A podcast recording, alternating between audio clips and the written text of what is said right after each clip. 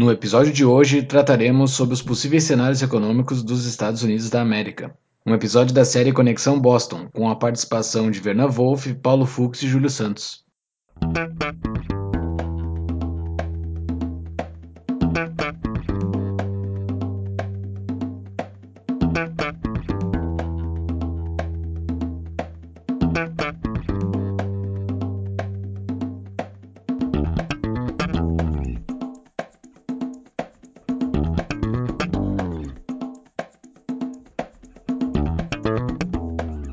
Este é o Tapa da Mão Invisível, podcast destinado àqueles que querem ouvir ideias que abalam sociedades e que não são ditas na mídia tradicional.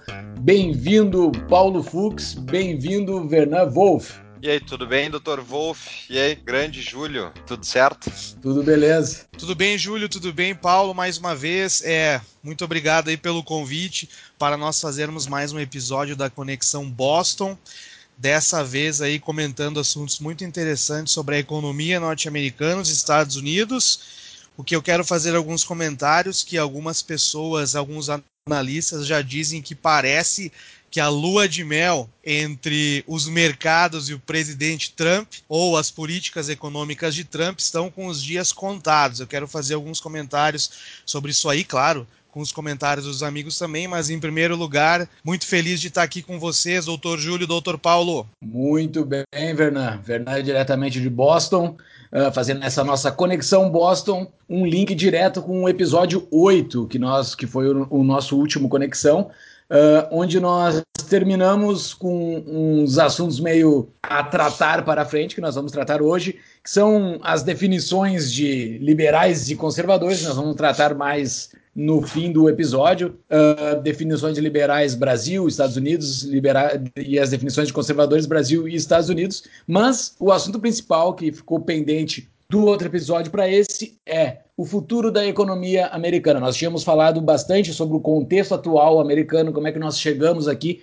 Quem está chegando no podcast hoje vai lá e escuta o 8 para fazer uma conexão direta com esse episódio aqui, que é o 12. Uh, ah, mas nós tínhamos que falar um pouco sobre o futuro dos Estados Unidos, que está muito nebuloso, o que, que, vai acontecer aí, né? Vernan, uh, tu, tu, tu, até citou agora, né, que tu vai trazer alguns dados de alguns analistas. Começando contigo, qual é a tua percepção do que está acontecendo nos Estados Unidos agora e quais são as conexões, as implicações disso para o futuro? Muito bem, Júlio, muito bem, Paulo. Eu acho é, um elogio para os amigos aí. Eu acho que o timing desse, desse episódio é perfeito porque nessa última semana agora, no, no final do mês de dezembro, nós vimos uma grande queda nos mercados financeiros, tanto Dow Jones quanto Nasdaq, quanto a New York Stock Exchange, que é a bolsa de valores de Nova York.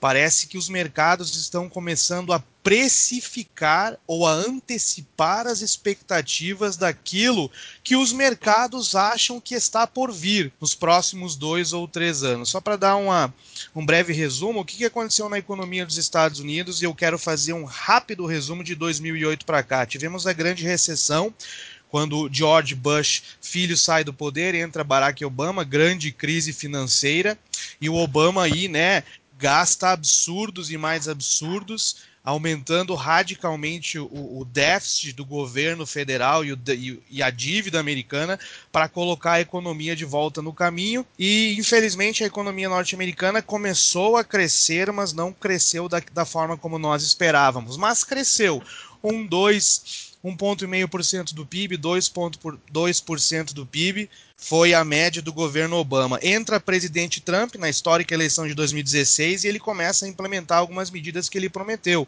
como queda de impostos ou corte de impostos para grandes corporações e desregulamentações de médios e pequenos negócios. E isso fez com que a economia norte-americana aí, né, começasse a crescer de maneira mais rápida. Só para vocês terem uma ideia, Paulo e Júlio, no final de 2017, o crescimento econômico dos Estados Unidos foi 2,5 0,5%, então um pouco acima dos oito anos do Obama. E só nesse ano de 2008 tivemos os resultados do terceiro trimestre aqui da economia norte-americana, do crescimento do PIB, terceiro trimestre foi 3,5% de crescimento do PIB, sendo que no segundo trimestre de 2018 foi 4,1%. Então, crescimento gigante, robusto. cara. Gigante. Isso é gigante, cara. Robusto. Ainda mais para os Estados Unidos, né? Ainda mais é. para os Estados Unidos, que é a maior economia do mundo, né, cara? Muito bom o comentário de vocês, porque as economias industrializadas não tendem a crescer mais tão rápido quanto os emergentes. A expectativa de crescimento econômico para esse ano bateu em 3%, e o que, que os mercados estão esperando? apesar de durante a era Obama o crescimento econômico não ter sido tão robusto, teve crescimento econômico. Então já faz quase 10 anos ou 11 anos que os Estados Unidos vêm com crescimento econômico. Qualquer pessoa que estuda economia nos seus primeiros anos, uma das coisas que eles aprendem, e olhando para os dados do passado, nós verificamos isso: a economia se move em ciclos de crescimentos e não recessões, mas ajustes, ou, ou né. Aí eu não gosto de falar crise, mas muitas vezes a economia passa por ajustes econômicos, e é isso que os mercados já estão começando a identificar nos próximos anos. Aí muitas pessoas esperam que daqui dois ou três anos os Estados Unidos da América ou a economia americana passe por um o que eles dizem em inglês de slowdown, né? que é uma redução no crescimento econômico. Os mais pessimistas falam em crise. Os mais vendedores de, de livros, né? Que tem aqueles caras que agora no meio de uma, uma possível crise gostam de vender livros já estão dizendo o crash is coming, corram para as montanhas, salvem-se quem puder. Então eu acho interessante porque se nós ficarmos com a análise da mídia, nós vamos ver diversas coisas, diversos pontos de acordo com, com a opinião deles. Mas eu tenho um amigo meu aqui nos Estados Unidos o nome dele é Daniel, ele é americano e ele trabalha numa empresa de investimentos. E essa semana que passou, logo antes, quando os mercados caíram, eu tive a oportunidade de conversar com ele. Perguntei, né, aquilo que nós queremos saber. E aí, Daniel, o que, que você consegue visualizar? Teremos uma crise, uma recessão, slowdown? O que, que você acha? Ele comentou comigo dizendo o seguinte: há sim a possibilidade de uma crise, mas ele acha que essa crise não será em 2019, por exemplo porque a, os fundamentos ainda estão bem robustos. E aí eu perguntei para ele assim, mas então esse crescimento econômico, você acha que ele pode ser considerado um crescimento de longo prazo ou só uma coisa momentânea de curto prazo? E ele confirmou uma das minhas expectativas, que eu comentei com vocês aqui, eu acho, em episódios anteriores, que esse crescimento econômico da era Trump, o que algumas pessoas decidiram chamar de Trumponomics, né? A galera adora esses nomes, é Reaganomics, Obamanomics. Agora vem o Trumponomics. Porque o Trump ele reduziu impostos, reduziu regulação, mas se vocês olharem, por exemplo, para os dados do governo norte-americano, o Trump aumentou o gasto do governo americano, uhum. principalmente em infraestrutura e naquilo que os governos americanos adoram gastar. Fux, diz para mim no que que é. Uhum. Júlio, você sabe. Que é, é, é Milico! É. Como gosta Milico. de Milico. Que é só, deixa, eu um, deixa eu só fazer um parênteses e só dizer o seguinte, o, tu sabia, uh, Vernan, que durante governos democratas Uh, os governos democratas foram mais econômicos que os governos republicanos. Durante a estou olhando aqui na minha frente o artigo do Instituto Mises Brasil, vai estar linkado na nossa show notes, mas que mostra que, que o, os gastos do governo. Olha só que coisa legal! Os gastos do governo federal americano cresceram mais sobre George W. Bush e Reagan do que sobre Obama. E Oi. ainda fala do Reagan, né, cara? Não, mas o Reagan a gente sabe, ele estava no final da Segunda, da segunda Guerra, Guerra Fria e ele aumentou os gastos para uh, ah, aumentar a conta que que a, a União Soviética teria que é, compensar do outro lado e ajudou a acelerar a quebradeira da União Soviética. Né? Isso é pelo menos é, a é, tese, é, né, Vernan? É, mas, exatamente. O... Mas o Bush gastou mais que o Obama, hein? Que o Bush coisa. gastou mais do que o Obama e o Bush tem uma ideia interessante. Eu adoro linkar o governo Bush porque falamos, de, falamos dos Estados Unidos aqui, é claro, mas nós somos brasileiros, sempre que nós podemos, gostamos de linkar a situação americana com a situação brasileira. Eu falei para vários amigos meus que eles estavam acreditando o boom, da, uh, boom, entre aspas, da economia brasileira nos primeiros anos do governo Lula. E eu falei para eles o seguinte: uh, inclusive, isso é um dos artigos, é um dos tópicos do Mises Brasil, e eu acho que eles buscaram isso do Mises.org internacional. Um dos motivos que fez o Brasil crescer tanto naquele período foi, além do boom das commodities, claro, a China consumindo até ar, né? Tudo que eles podiam hum. consumir, a China consumiu, foi a guerra no Iraque liderada ah. pelo presidente George Bush. Porque o Bush gastou tanto com a guerra do Iraque que acabou desvalorizando o dólar relativamente a outras moedas, inclusive uma delas o real. Então o real aí teve essa condição que fez a economia brasileira também crescer. Mas de fato é o Reagan gastou bastante, mesmo sendo um, um republicano, mas tem a, a definição, a explicação da Guerra Fria, né? E o Bush também gastou bastante. E sem contar que o Bill Clinton, hein, esqueceu do Clinton, é. ele entregou Não, o governo com é superávit. Superavitário, é superavitário Bill superavitário. superavitário. Que então é. Os republicanos, hein? Respondendo o comentário do Júlio aí nessa nossa primeira conversa, ah, o uh, que, que nós podemos esperar? Só para dar um apanhado aí sobre os Estados Unidos, né? Eu, eu elenquei alguns dados do momento aqui só para situar o ouvinte. O PIB nominal dos Estados Unidos está hoje em 20 trilhões de dólares, ok? 19,5 trilhões de dólares.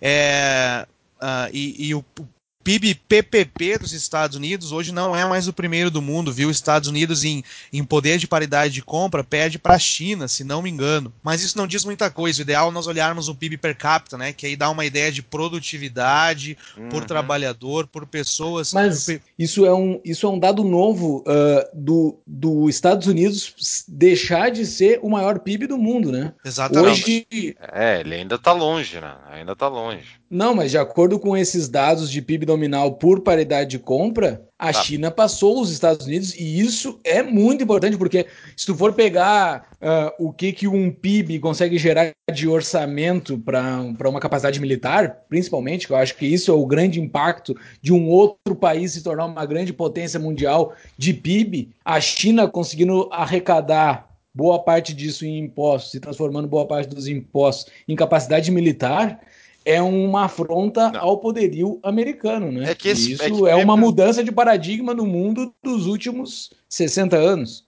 Mas o, o PIB, o PIB da, dos Estados Unidos é, continua sendo muito maior que da China. Tudo bem, nominal, mas não. A Dilma adorava nominal, né? Não ela, ela que falava sempre não, não pegar o líquido. É, o, ponto, o ponto do Júlio é interessante, mas aí se nós olharmos né, o PIB per capita, por exemplo, é. o PIB per capita nos Estados Unidos está cerca de 60 mil dólares. O da. China bate. Eu, eu, vou, eu posso estar um pouco equivocado da China, mas se não me engano é cerca de 12 mil dólares por ano, né? Explica para o pessoal que, que não sabe o que, que é PIB per capita. Tem muita gente que não sabe. Oh, beleza. PIB per capita é o seguinte: você pega aí o valor do PIB, né? Que o PIB é o produto interno bruto, é o somatório de todas as riquezas produzidas por um país. Eu acho que é não só riquezas, como gastos governamentais, gastos governamentais e não é criação de riqueza, né? Diga-se passagem. Bem por isso lembrado. que PIB não é bom para medir uh, crescimento econômico. Eu é, concordo, realmente o Fux tem razão. Um dos componentes do PIB pelo lado da demanda, por exemplo, que é consumo das famílias, mais investimentos, mais gastos do governo, e nós sabemos que o governo não gera riqueza, ele só rouba de uns para dar para outros. Eu acho que nós, eu sei que nós estamos vivendo a polêmica agora dos conservadores contra os ANCAPs, mas eu vou ter que dizer, imposto é roubo, sim senhor, na minha visão. Isso é óbvio, né? Quem é que isso não é sabe óbvio. disso? Isso é Exatamente. É então é, o PIB, o PIB per capita continuando seria aí tudo que é, né, uh, contabilizado do que foi produzido no país dividido pelo número de habitantes. Então, apesar da China ter um PIB robusto, per capita deles, que é o que é entregue a cada habitante no final do ano, ainda está muito, muito, muito, muito longe de todos os demais países industrializados e desenvolvidos. Então, voltando ao tópico inicial, o que, que vem aí adiante, eu acho que é o seguinte. Eu acho que o ano de 2019 ainda vai trazer uma economia norte-americana é, crescendo, e eu trouxe alguns dados para falar para vocês aqui sobre projeções Tá? E a fonte dessa projeção é o Fundo Monetário Internacional, o Outlook uh, Report para de 2019, eu tenho aqui, é, por exemplo, o PIB dos Estados Unidos 2018, 3%, crescimento comparado ao ano anterior, que foi 2,5%, hum. ou seja, robusto. Agora veja em 2019, projeção, né, gente? Então isso pode mudar. 2019, 2,4%, 2020, 2%, 2021, 1,5%. Então eu acho que os mercados já estão começando a precificar e a antecipar o que vai acontecer a seguir. E uma das, uma das, uma, uma da, um dos motivos pelos quais eu acho que o PIB dos Estados Unidos vai crescer, eu estava falando com os colegas anteriormente, o Trump, apesar de ser um businessman, ele é um, agora virou um burocrata, ele tentou outsmart, tentou ser mais inteligente que os mercados com essa guerra comercial. Os caras sabem que a guerra comercial vai afetar o consumo das famílias norte-americanas. Gente, o consumo das famílias nos Estados Unidos, ele corresponde a cerca de 68% do PIB norte-americano. É, Você faz uma guerra comercial aí com os, os, os parceiros comerciais norte-americanos, vai interferir no consumo, a gente sabe disso. E eu estou achando que os mercados já estão começando a precificar isso aí e aí e, uh, antecipando uma redução do crescimento econômico, Paulo? Então, uh, tem uma questão aí que eu acho muito importante a gente ressaltar. Uh, os mercados estavam bem felizes quando as taxas de juros estavam artificialmente tocadas lá embaixo pelo Banco Central americano, né? Então, quanto mais mantinha lá embaixo, mais crescia a bolha da, do mercado de ações e tem várias outras bolhas em mercados americanos hoje. E conforme o Fed começou a subir as taxas taxas de juros, né? E por que, que ele teve que subir as taxas de juros? Porque começou a apresentar sinais de algum aumento de inflação. Eu, vou, eu ponho os dados depois em show notes, mas principalmente aquecimento do mercado de trabalho, que está chegando uma taxa muito baixa de desemprego, né? até tenho os dados aqui, está caindo a, abaixo de 4% hoje, Uh, nos Estados Unidos a taxa de desemprego, o que já dá então uma pouca folga, digamos assim, uh, para tu poder, para não ter aumento de salário, que vai ser justamente o quê?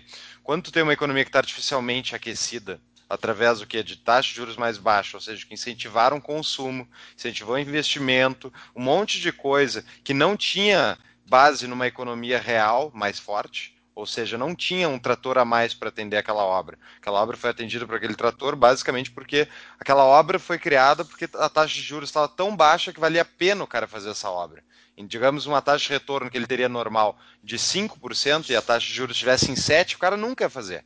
E daí o que acontece? Quando a taxa está artificialmente mais baixa, uh, projetos tornam-se mais, tornam mais rentáveis, né? só que eles não estão baseados na economia real. Não tem mais equipamento e força de trabalho uh, para pagar por aquela obra. Ou seja, vai diminuir, uh, vai aumentar, na verdade, a procura por determinado bem, e isso vai ter, provocar um, uma inflação de preços que é basicamente as pessoas, quando mais demandadas com a mesma oferta, aumenta preço. Né? Tu não precisa ficar ganhando pouco, tem muita gente querendo te pagar muito.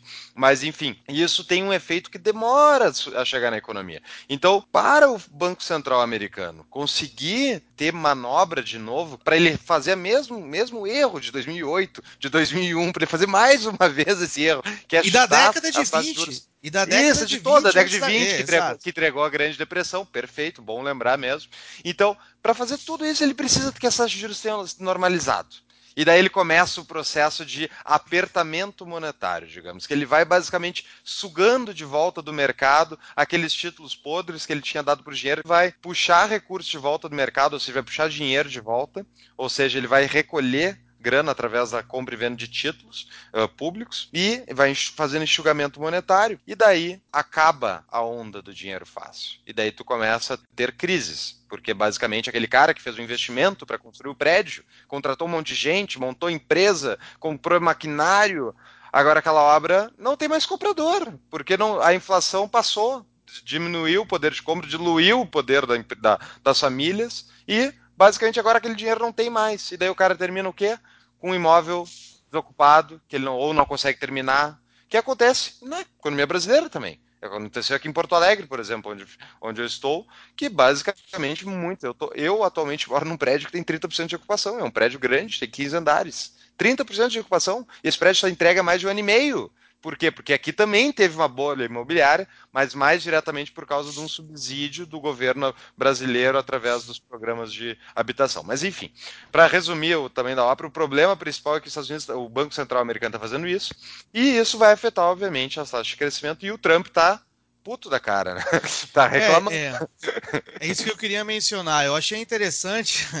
Eu dou crédito pro Trump, porque o Trump essa semana se revoltou contra, na minha opinião, o principal causador aí de todos os problemas, não só na economia norte-americana, como em qualquer economia, que é um banco central com monopólio de interferir as taxas de juros e criar dinheiro, como eles falam em inglês, out of the thin air, do nada. Hum. Eles colocam dinheiro eletrônico na tua conta lá do nada. Esse dinheiro foi, foi, foi, tá lastrado com o quê? Com produção, com criamento, crescimento da economia na real? Não, eles só criam dinheiro do nada. Faz o parênteses. Qual era o histórico, né? Para as pessoas que não conhecem, o, o dinheiro, a base dele era antes moeda, que era ouro, prata, eram bens, e antes disso eram bens de consumo que tinha escambo, então eram coisas reais por coisas reais. Daí um Exatamente. dia com um saco de carregar tanto ouro por aí, tanta prata, se criaram as, as, notas bancárias, no qual o banco era o garantidor dizendo, ó, tu me entregou 100 moedas de prata, aqui tá um cheque de 100 moedas de prata. E é. assim as pessoas passaram a trocar. Só que daí o governo muito esperto fez o quê?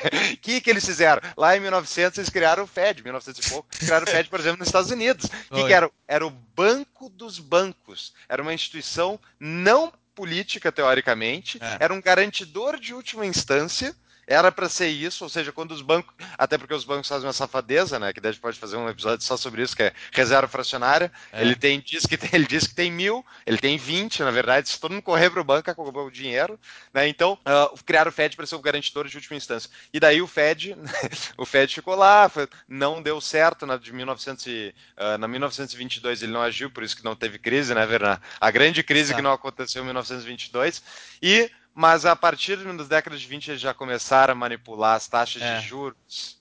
Então, e ali é seguinte, eles começaram a financiar o governo. Foi. Eu acho que eu achei interessante que o, Trump, o, que o Trump, aí ó, Fogo, já tô te chamando de Trump, Paulo. Eu achei interessante que o Paulo comentou, porque eu já identifiquei duas causas por um possível, uma possível recessão dos Estados Unidos. Primeira, a guerra comercial, apesar da China aí, eu acho, talvez não ter todo aquele poder de barganha que eles acham que ele tem que ela tem. Eu acho que a guerra comercial vai, sim afetar principalmente o consumo aqui nos Estados Unidos. E outro que é um aumento das taxas de juros feita, feito pelo Fed, que é o Banco Central norte-americano. E eu achei interessante, eu dei crédito para o Trump, Júlio e Paulo, que o Trump comprou uma briga com o Fed essa semana Falou até uma besteira que ele comentou aí nos bastidores que, se possível, ele vai demitir o presidente do FEB, que agora é o Jerome. É. Esqueci o primeiro nome dele. É Jerome alguma coisa, o presidente do FED agora.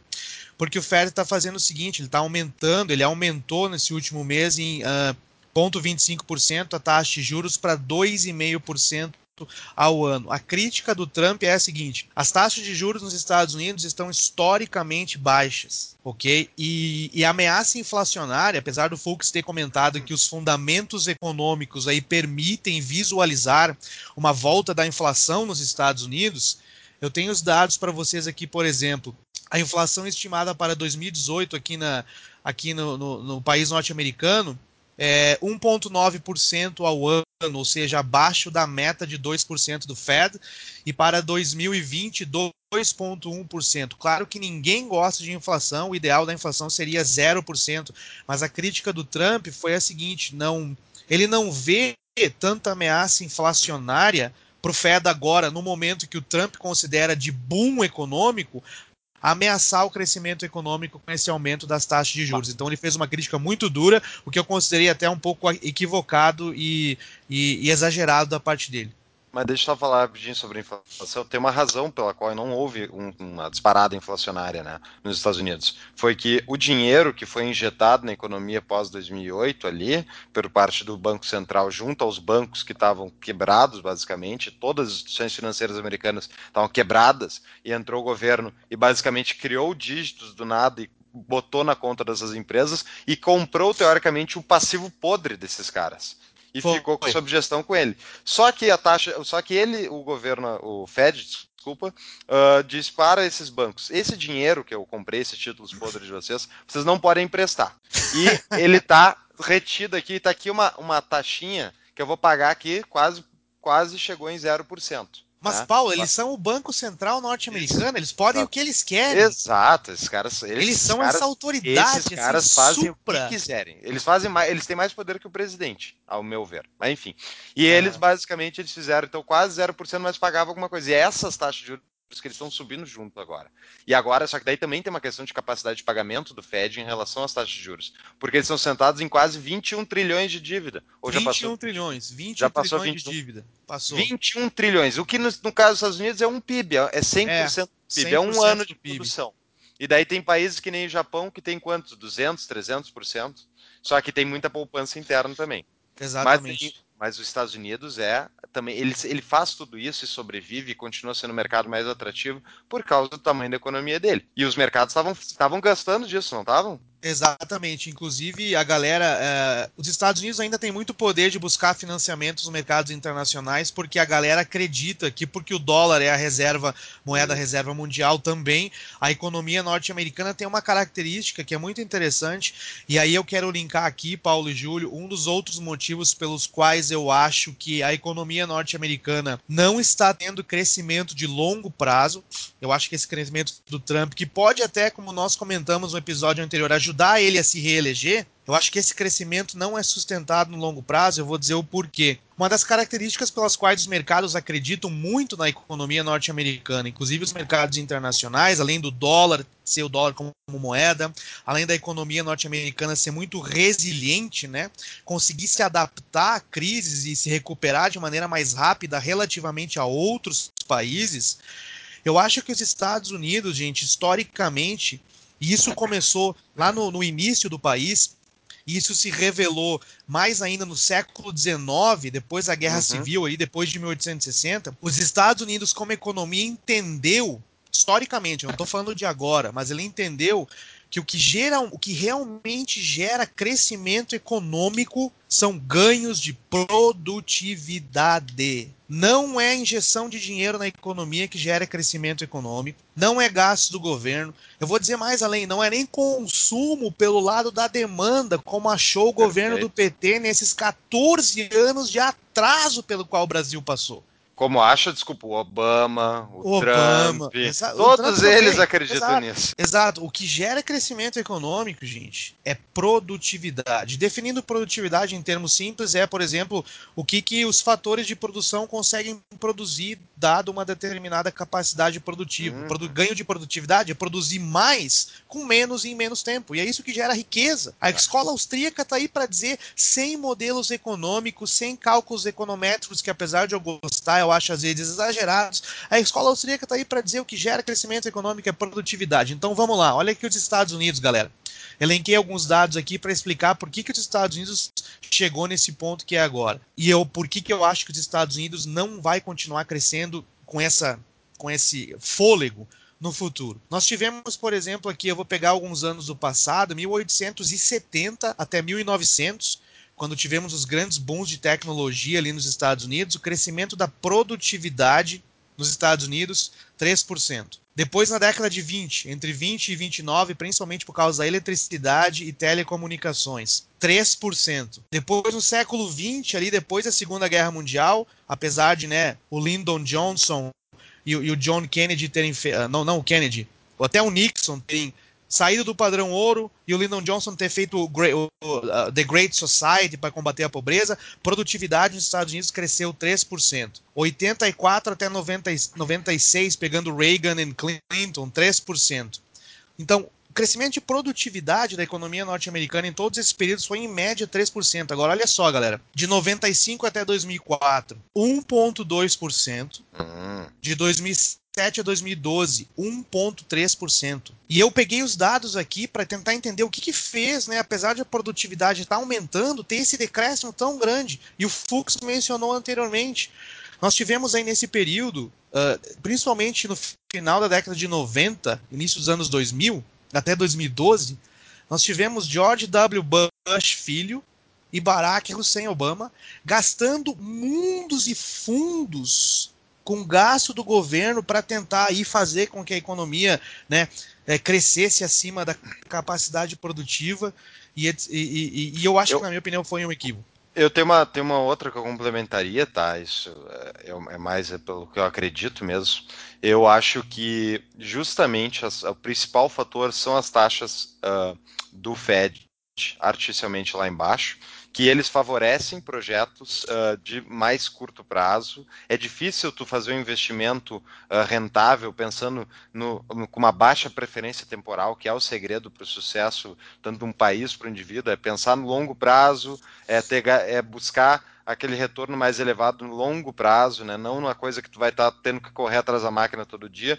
E é justamente esse tipo de economia que o Fed incentivou a partir de 2001, que já tinha sido uma, infla, uma inflação né, de ativos, por exemplo, na bolha dot-com que estourou em 2001, também por políticas do Fed. Né? Então é um círculo, é um círculo vicioso que não termina nunca e cada vez o remédio é mais amargo, é mais intervenção, é mais tempo as taxas de juros artificialmente lá embaixo, é mais mal investments, que é como se chamam esses investimentos que não deveriam ter sido feitos e foram feitos por causa dessa taxa de juros manipulada. Então é por isso que o grande, o grande vilão da economia americana e mundial é o, é o Fed. O Fed ele corrói basicamente todas as, as, estruturas produtivas ao redor do planeta. Ao meu ver, por quê? Porque os Estados Unidos uh, exporta essa moeda podre deles, que ainda assim é a melhor moeda do mundo. E é menos pior. Quão ruim é o sistema desses bancos centrais, que a melhor moeda é gerida por uns caras que fazem isso. É Exatamente.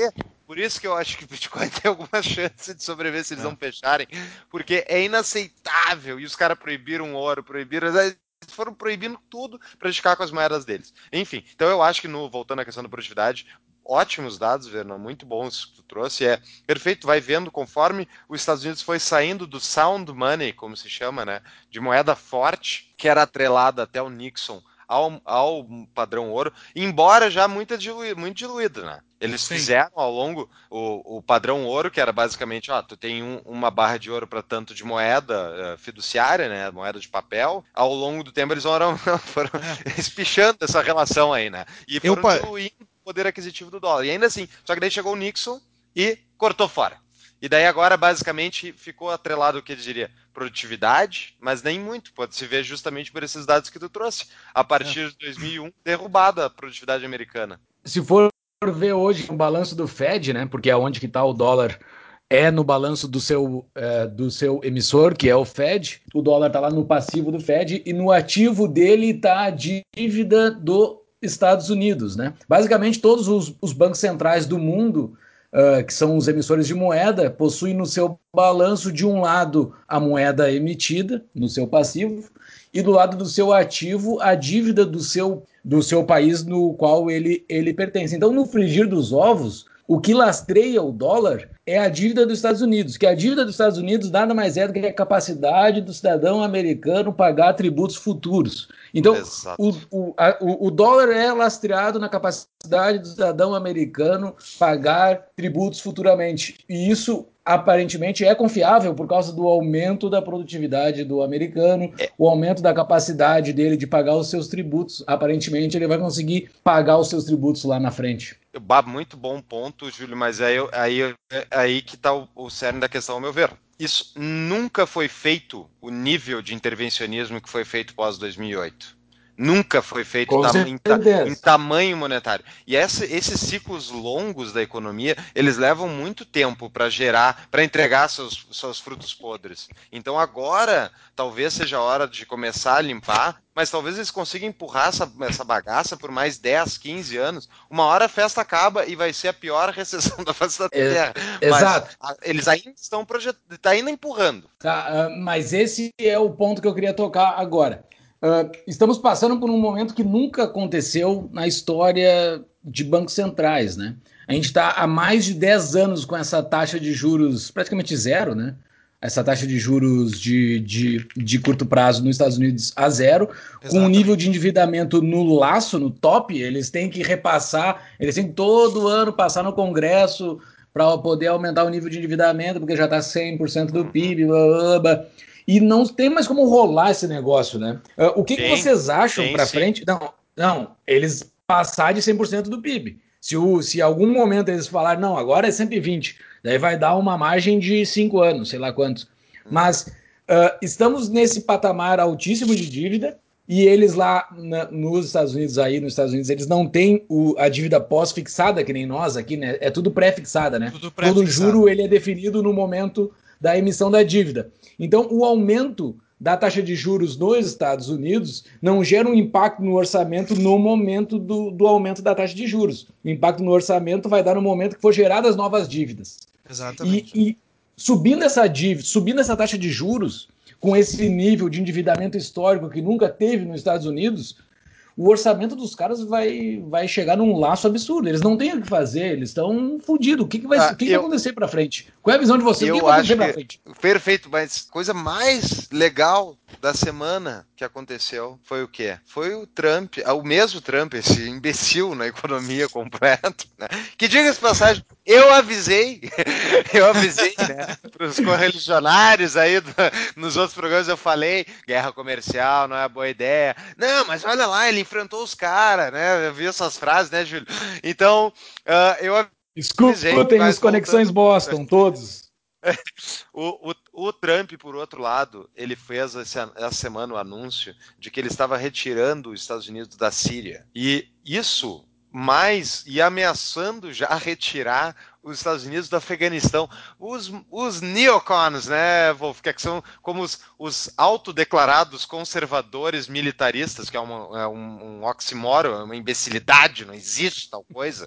É, então, é, é não existe ser conservador e ser militarista. É a maior bobagem faz a terra. Vamos ler Burke, porra. Mas enfim, desculpa. Uh, eu ia falar é que justamente ele anunciou retirar esses exércitos daí, uh, desses dois países, pelo menos o da Síria foi confirmado. E por quê? Ao meu ver, ele não é burro. Ele está vendo que o principal dispêndio americano anual, que dá o déficit trilionário que eles todo ano somam, é o exército e o intervencionismo. E é assim que Roma, diga-se de passagem, além de moeda desvalorizada artificialmente através justamente de inflação criada pelo Império Romano, além disso, o que quebrou Roma foi a expansão militar. É. Foi pagar exército para invadir outros lugares. Os Estados Unidos estão sofrendo o mesmo mal.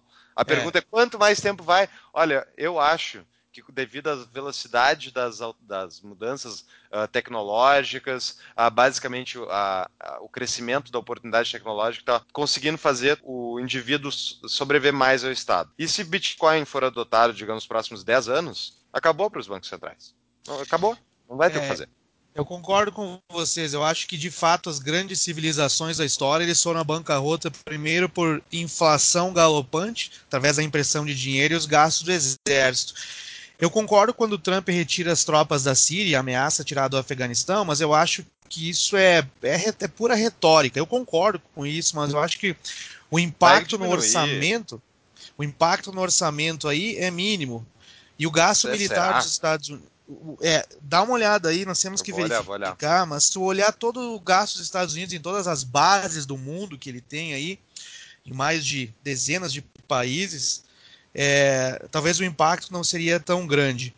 É, respondendo à pergunta do Júlio, o que, que eu acho que vai acontecer? Eu acho que os Estados Unidos da América chegou num limite de endividamento muito alto. A administração Obama dobrou a dívida norte-americana, praticamente era cerca de 11, 12 trilhões, ele largou com 19, quase 20. E aí nós temos que aumentar as taxas de juros, né? Se você está aí na posição do governo americano, você tem que aumentar a taxa de juros para financiar essa dívida. E eu acho que um dos motivos pelos quais mantém os Estados Unidos ainda como potência, apesar de toda essa dívida, é aquilo que o Júlio falou, é porque os investidores eles ainda acreditam no poder econômico da economia norte-americana, e eu concordo com o que o Paulo disse, que ainda é esse dínamo de produtividade, de crescimento econômico, de novas tecnologias, de prosperidade, porque é, a forma como o país foi criado lá no passado, apesar de hoje nós termos toda essa intervenção governamental aqui nos Estados Unidos, é, essa ideia de, de, não, de, de independência dos indivíduos e esse republicanismo de estados independentes e propriedade privada, principalmente, faz com que ainda há muita tecnologia e o crescimento da produtividade, apesar de ter se reduzido pela metade, como eu falei antes, ainda há. 1,5%, 1,2%, 1,3%, ainda há produtividade, ainda há tecnologia, os Estados Unidos ainda se mantém, mas aí a pergunta, eu não vou fugir da raia, tá? O Júlio perguntou quanto tempo vocês acham, isso é uma coisa difícil de responder, mas eu acho que, como toda e qualquer nação, não sei se os Estados Unidos, nesse ritmo de endividamento, e agora o Trump reduziu tarifas, mas aumentou gasto, ele adicionou mais uns 2 trilhões pelos próximos cinco anos na dívida, aí acho que por um, sei lá, eu se tem que chutar alguns anos, eu diria uma década, talvez no máximo duas, para daí arregaçar com tudo, Júlio. Mas é, assim, uh, o, talvez eu formulei mal a minha pergunta, mas não que eu queira saber quando vai acontecer, porque se tu ah, me responder ah. essa pergunta, tu vai estar mentindo porque tu não sabe. entendeu? Não quero te forçar a mentir.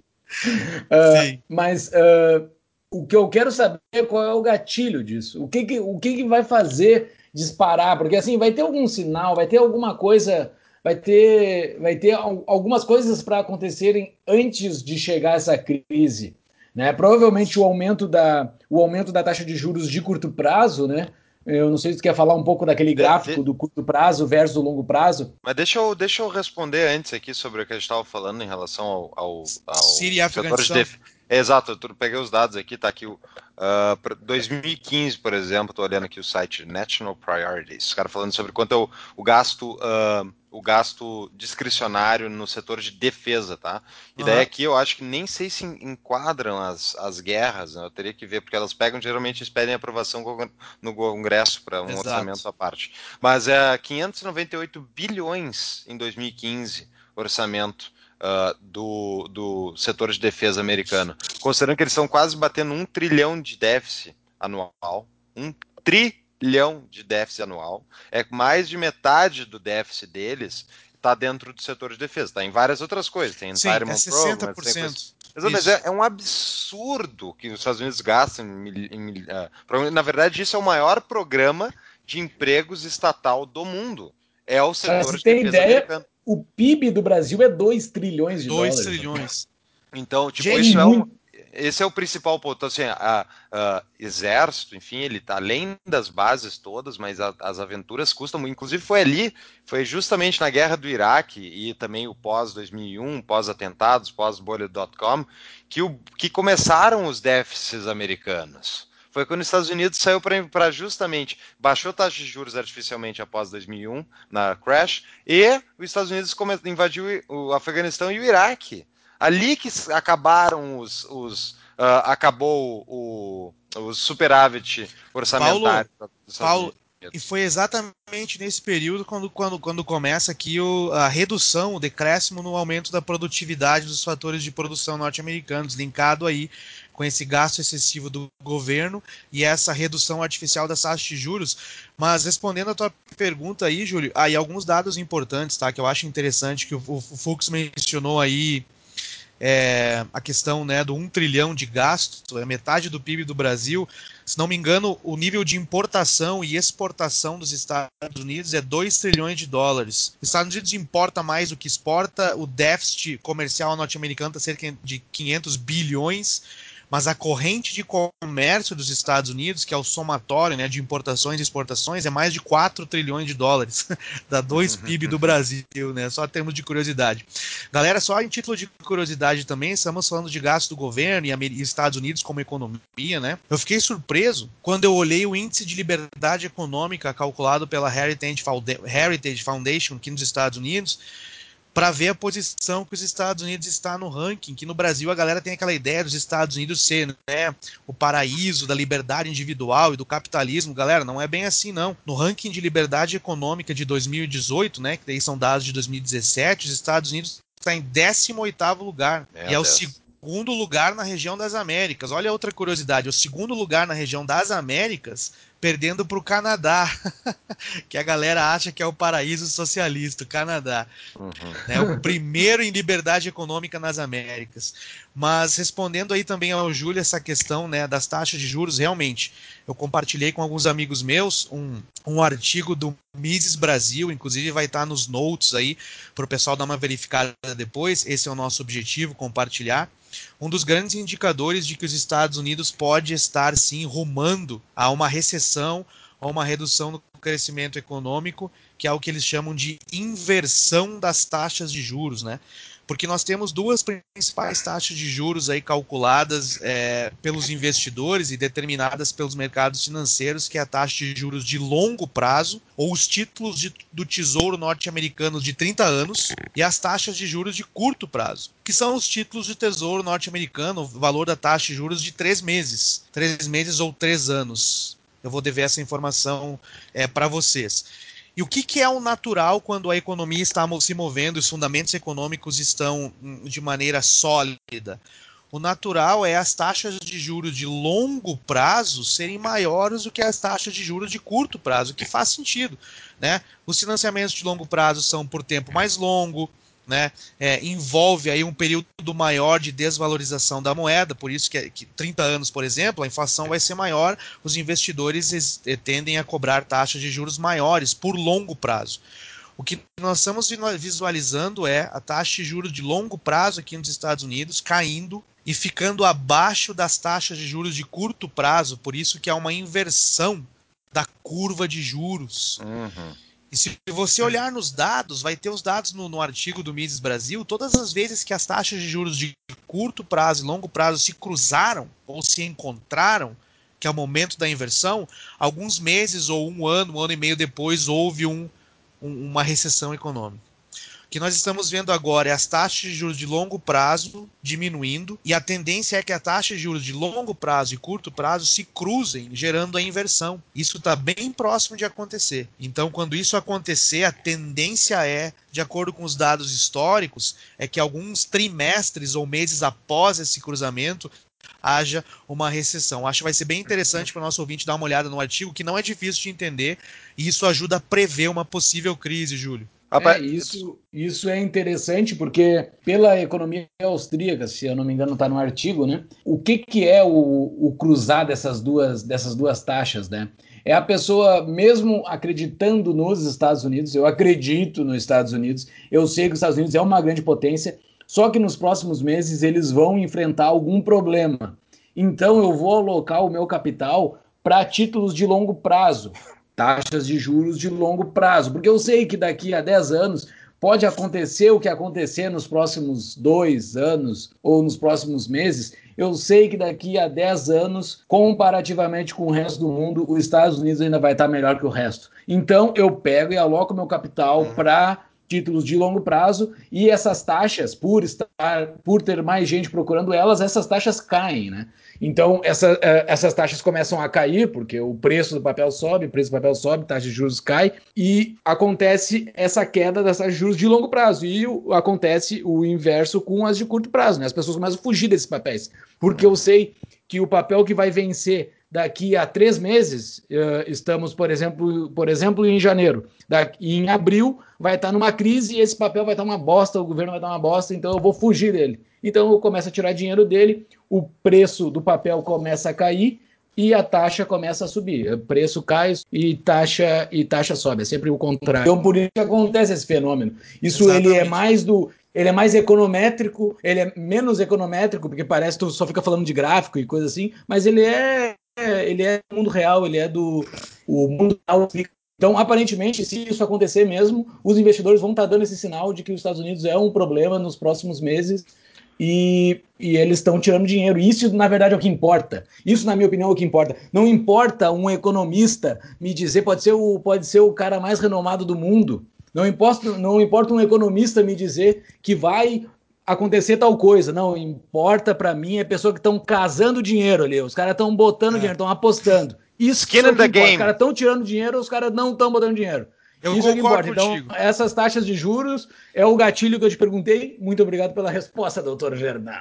que é isso, Júlio. Não, eu acho que a tua explicação é. foi muito muito boa e é isso aí mesmo. É bem didática e antes de passar a palavra para o Paulo, se você analisar bem, eu acho que vai ser interessante para o ouvinte ler esse artigo e já se familiarizar ainda mais com a escola austríaca, né, que é sempre interessante, que é maravilhosa, apesar Verdade. de eu ter aí a minha tendência um pouco chicaguista, porque eu gosto de números e matemática. Porque tu é um pouco sou... comum, né? eu sou um pouco fã, um pouco não, sou um grande fã da, da escola austríaca. O Paulo Guedes! E... O Paulo Guedes! O Paulo Guedes! O Paulo Guedes! Falou, o, o, Júlio falou em que não gosta de ouvir grandes economistas. Júlio esqueceu de citar o grande Guido Mantega, nosso grande visionário.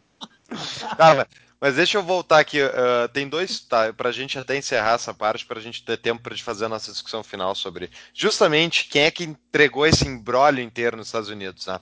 E o, o meu ponto é falar, até, até fui olhar mais com calma as estatísticas ali. Realmente, se tu for olhar o quanto custa o contingenciamento de tropa nos Estados Unidos, a princípio foi para 2018, foi contingenciado 89 bilhões, que parece que não é muito, porque considerando um déficit quase de um trilhão, é. mas mas tem que pensar toda a volta que tem do orçamento disso. Então, ah, não, a volta claro. desse tem, por exemplo, o Veterans Affairs, que é, que é o departamento que cuida dos caras que foram veteranos. Que e daí Vietnã, Segunda Guerra Mundial, um milhão de guerra. Tem todo o maquinário que é comprado para fazer guerra, para explodir bomba e coisa do tipo, que é todo ano que está num outro orçamento. Então, enfim, exemplo só de que realmente, ao meu ver, tá, é o principal uh, uh, trecho a ser acordado, mas um dia a gente tem que falar, Verna, sobre o welfare spending do, governo americano, mas Vamos não hoje, falar. que não vai dar tempo.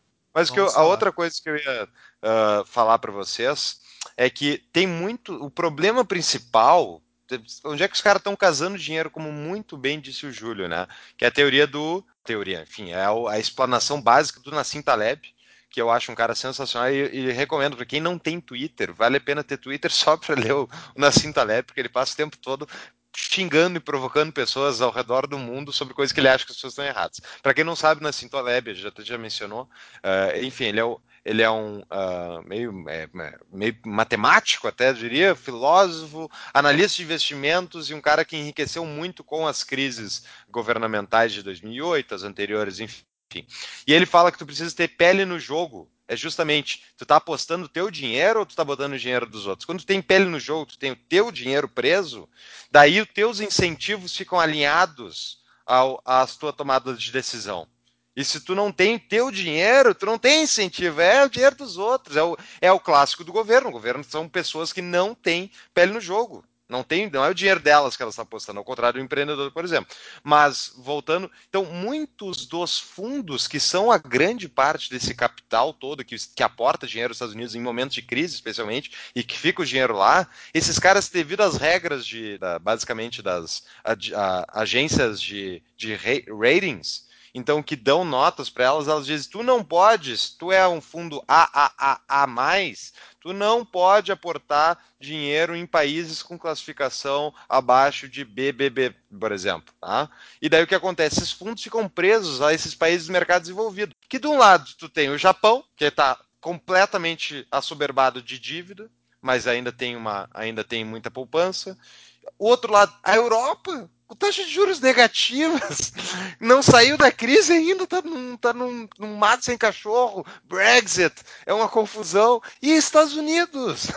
E não sobrou mais ninguém, quase. Não sobrou mais ninguém. Tu não tem onde botar o teu dinheiro. É esse que é o problema. E é por isso que as, as moedas que ainda atraem esse capital é por causa dessas regulações, ao ver, que nem são muito, não são obrigatórias, mas é o, é o jeito que o mercado se organizou. E também estão, essas agências de rating estão na cama com o governo, historicamente. Sabe que eu, sabe que eu fiquei otimista agora, depois de ouvir parte do discurso do Fux, foi que ele espera que daqui uns 10 anos o Bitcoin seja uma não. referência, sendo que o Bitcoin bateu 3 mil dólares essa semana, derreteu. O Bitcoin derreteu. Ele derreteu com tudo, né? Tudo está inflado. Tudo está não baseado tá na economia real. Okay. Entendeu? Tudo vai cair. Mas enfim, vamos. Eu acho que de economia, eu gostei bastante do papo. Acho que a gente tem muita coisa para falar ainda. A maior economia do mundo, né? E é uma das é. coisas que me interessa muito. Eu adoro estudar a economia americana, porque eu encaro os Estados Unidos como a Roma da nossa época. Sim. Eu olho, pô, eu, eu, qual era, qual é a, teve a Roma, teve a Grécia, teve cada, cada momento teve um que foi o, o país, enfim, a região que liderou o mundo, que foi referência, né? E hoje a nossa época é os Estados Unidos, goste ou não goste é onde passa tudo. Pessoal, vamos dar uma pausa no nosso episódio, então, para a gente falar do nosso querido patrocinador, a CapTable, que ajuda a manter as luzes aqui do escritório funcionando, né?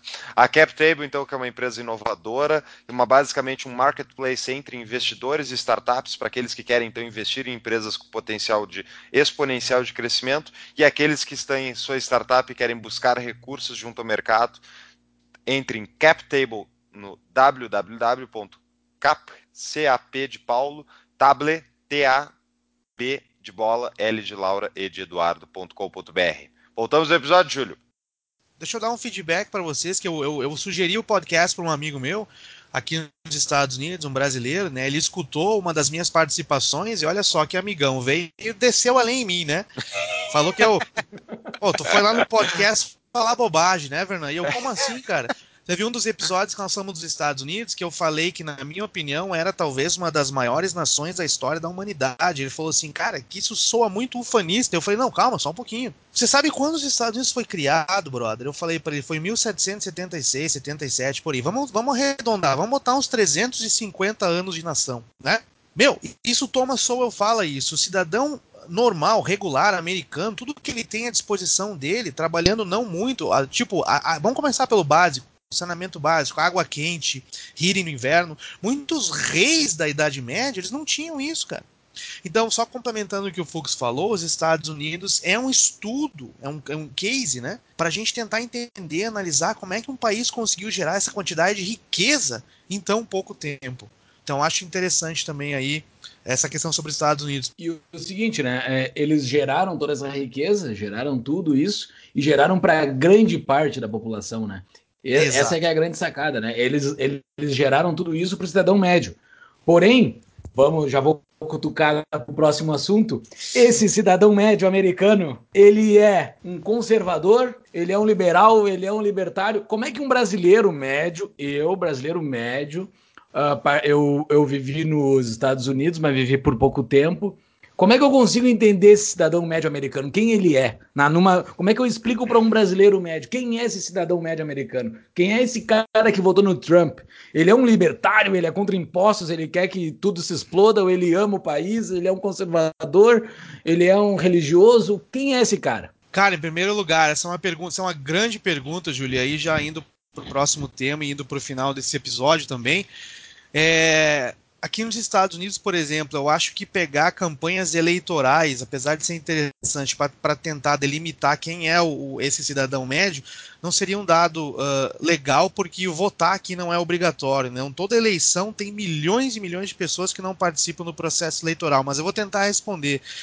Eu acho que o, o americano médio ele é conservador, tá? Em termos de morais, em termos econômicos, ele não entende muito o que é o conservadorismo, o que é o progressivismo econômico, liberalismo, mas em termos de morais, ele é um pouco conservador e ele é uma pessoa que ele não quer muito envolvimento assim com essas questões políticas, entendeu? Por isso que apesar dos Estados Unidos ter todo esse gasto gigantesco do governo americano, o cidadão médio norte-americano ele não tem aquela dependência que o brasileiro tem do governo, da política ou de programas sociais. Ele está um pouco fora, assim, entendeu? Afeta ele, as políticas econômicas afetam, mas ele está um pouco assim avesso ao que está acontecendo. Então isso é uma coisa que eu, que eu notei assim, nesse pouco período que eu estou aqui, Paulo.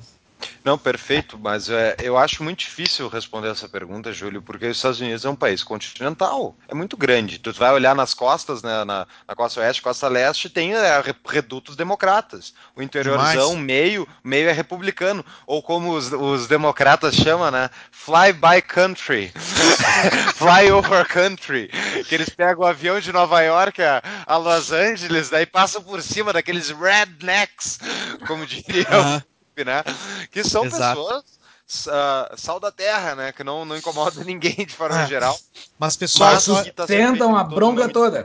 É, é isso aí. Não, os democratas também trabalham bastante, tá? Ah, só tu olhar o PIB de que, que é Nova York, o estado de Nova York é o PIB da, da Rússia. É o PIB da Rússia, né? Os caras ah, geram muito grana. Fux, o PIB de ah. Nova York é 40, não sei, vou inventar dados aqui, o que eu acho. Nova York, 50% é Manhattan. 50% é Manhattan, Fux. Meu, 10% do PIB de Nova York é do Trump Tower, Trump Organization. Olha, os trabalhadores. Que isso, cara? Sai pra lá, Fux. Democrata gera riqueza. Vê nada. Aspas do Fux. Mas é claro, pessoas as pessoas produzem riqueza mesmo com opiniões econômicas imbecis. Não, não mas, é inegável. Respondendo, respondendo aí ao desafio do Fux, no nosso último episódio, que ele disse que absurdo isso, o Wolf falou que os conservadores defendem o livre mercado. É, quem é o conservador, né? Nessa brincadeira de liberal e conservador. É, é interessante porque o conservador norte-americano, podemos dividir ele em dois grupos, né? Eu acho que aí o Fux está meio certo, meio errado. O conservador norte-americano tem o conservador na questão social, né? Que eles chamam de social conservatives, que daí é aquele cara mais cristão, que é contra o aborto, que é contra o same-sex marriage ou casamento homossexual, que é contra a maconha. Então temos o conservador social, né, que é esse cara aí. E aí entra a questão que eu, que eu falei, que são mais a favor do livre mercado, que tem, tem aquele grupo chamado em inglês o fiscal conservative, que é onde estão os libertários, que eles acreditam, né, que até tem um termo em inglês que é interessante, eles acreditam que você tem que starve the beast, ou fazer a besta né, morrer de fome, que a besta seria o governo, o grande Leviatã. Como é que eu faço o governo morrer de fome? Reduzindo impostos e fazendo o governo viver nos seus meios, gastar aquilo que ele arrecada. Então tem os conservadores fiscais, onde estão os libertários que acreditam no mercado ou no livre mercado e os conservadores sociais. E o liberal, gente, eu vou tentar resumir isso em um minuto.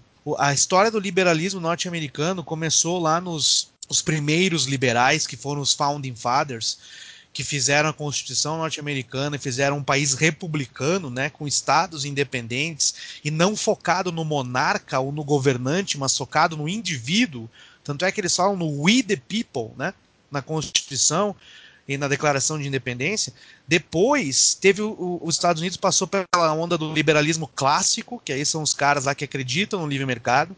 E aí teve um turning point, cara, que foi justamente no governo do FDR, o Franklin uh, Delano Roosevelt, que aí os liberais eles se tornaram aqueles caras que acreditam na intervenção, na atuação forte do governo. Eles acreditam que o governo tem que coibir injustiças, eles acreditam que o governo tem que intervir para ajudar os mais pobres. Então foi a partir do FDR que o liberal norte-americano é aquele cara que acredita não muito em livre mercados, mas na atuação forte do governo. É um pouco diferente do liberal no Brasil, gente. Sim, mas a, a questão principal aí que eu diria, uh, e uh, perfeito, fez bem as definições, né? Mas o, o, que que acontece? Que eu falei lá no início do episódio, né? Os, os, o, os governos republicanos gastam mais do que os governos democratas, né? Uh, eles têm muita atitude, falam, fazem discursos lindos, livre mercado, governo tem que caber dentro do bolso do cidadão, fazem mil passeatas, fazem tudo isso, ganham muitas vezes eleições, que nem o Trump ganhou, o que, que eles fazem? Eles mantêm os déficits, eles, eles também mantêm o Fed fazendo o que faz. Então, eles não cortam e ainda aumentam aumentam os gastos militares toda santa vez. Toda santa vez. Então, uh, é por isso que no próprio Estados Unidos tem uma expressão chamada Rhino, para republicanos, né? São Republicans only in name, que são republicanos somente no nome. Né? GOP, Não, GOP. É, o cara se diz republicano, mas na verdade ele é um democrata. Como diz o Michael Mellis, né? eu já citei lá no primeiro episódio, eu acho que ele fala que é conservatism is progressivism driving the speed limit. Conservadorismo é progressismo andando a velocidade da rua, né? É, sempre, é demora, mas Sim. chega lá, chega lá. Então, Não, mas a... então é, a questão é a seguinte, é, rebatendo que o Paulo falou ali, é, boa parte dos conservadores, isso eu não falo aqui de partido, né? Eu falo daquele que se identifica, o indivíduo. Eles acreditam no, no, no mercado, no livre mercado. E o grande problema dos republicanos, nessa questão de conservador e liberal, é que os republicanos tentam vender a ideia para o público, para o eleitorado, que eles acreditam em mercados porque eles vão reduzir impostos e acabar com burocracia mas o republicano também adora uma guerrinha e adora aumentar o gasto com a defesa nacional, né? Então eles acabam aumentando o déficit, porque eles cortam impostos. Reagan cortou, Bush cortou, Trump cortou, mas eles acabam gastando muito dinheiro no aparato eles aumentam no... a dívida. Eles aumentam Exato. a dívida, porque eles cortam, cortam receitas e seguem aumentando as, as, as, despesas. O único que reduziu o endividamento foi o Clinton, né? Exato, não, últimos. nos últimos anos. Últimos anos. Na verdade, não, ele entregou zerado, não tinha dívida.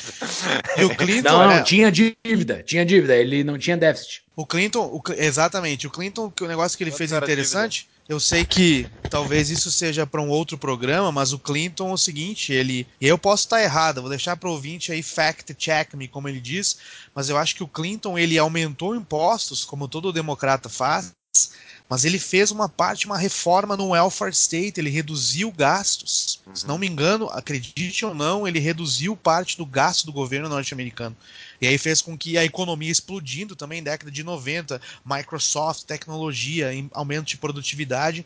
Eu acho que ele, ele, ele aumentou, é, foi isso aí eu que. Eu tenho uma tese completamente, dentre várias teses que eu tenho, completamente infundada e não baseada em dados, apenas com achismos. Todos temos. Uh, que vários, vários uh, governantes ao redor do mundo na década de 90 se beneficiaram com a internet para aumentar a sua produtividade, não só governantes, mas várias empresas claro. que eram extremamente velhas e arcaicas e não e ganharam, sei lá, uns 10 anos ali no decorrer da década de 90 porque hum. entraram várias ferramentas de lambuja, assim, barbadinha, entraram fáceis, baratas e, e, melhorou muito a produtividade. Provavelmente o Clinton surfou nisso e no Brasil o Fernando Henrique surfou bastante nisso também. Sim, é, a gente, ao meu ver, tá, daí vai o meu chute, a gente estaria vivendo no mundo dos Jetsons se não tivesse governos, porque justamente a, a, gente tem muito crescimento, produtividade onde não há intervenção governamental e onde ele mete a mão, tributa, cobra, regula,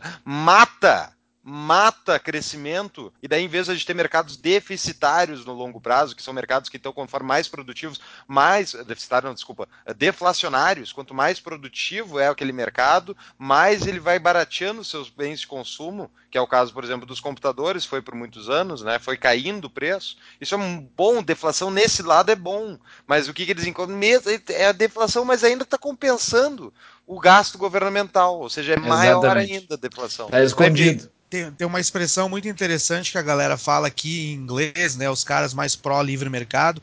vou tentar traduzir em português, que é o seguinte: o governo, né? Basicamente, o que o governo faz? Se algo se move, o governo taxa. Se continuar se movendo, o governo regula. Se morrer, o governo subsidia.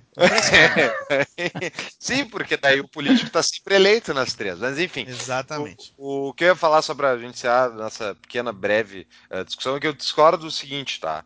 Uh, os conservadores, e aí que está a questão, os conservadores americanos, eles não são pró-livre mercado. Eles são pró-livre mercado desde que algumas condições tenham sido preenchidas. Então, por exemplo, se tu tem, foi atacado pelo, pelo Osama Bin Laden, derrubou um prédio lá, vamos invadir meio mundo? Vamos. Ah, mas e o déficit? A gente vai ter que aumentar vai, a carga do governo? Foda-se, vai para cima deles, bababá. Só que muito, eles não sabem é o outro lado da história, né? Que os Estados Unidos já, enfim, fez muita coisa que plantou aquelas sementes ruins, inclusive que a gente pode falar um episódio sobre isso. Não fala mal do Reagan. Não fala é, mal do Reagan. o ponto é.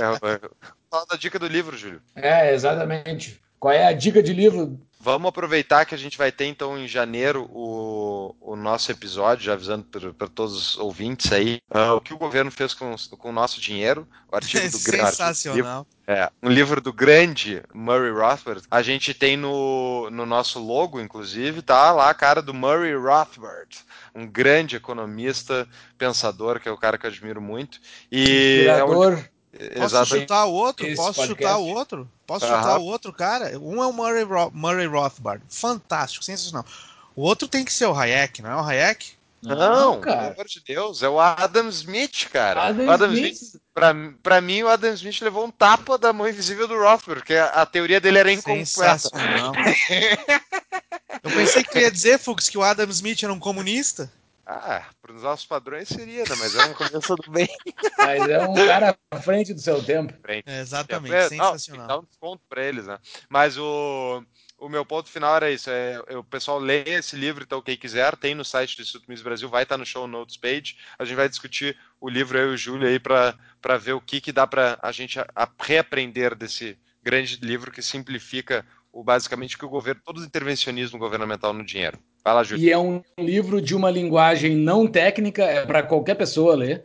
É, uhum. ele explica nos meandros como é que surge o dinheiro, como é que, como é que surge o lastro e, e vai indo banco, cheque. Ele explica ponto por ponto como é que vai surgindo o instrumento monetário e, e no final das contas como é que o governo utilizou essa ferramenta para nos.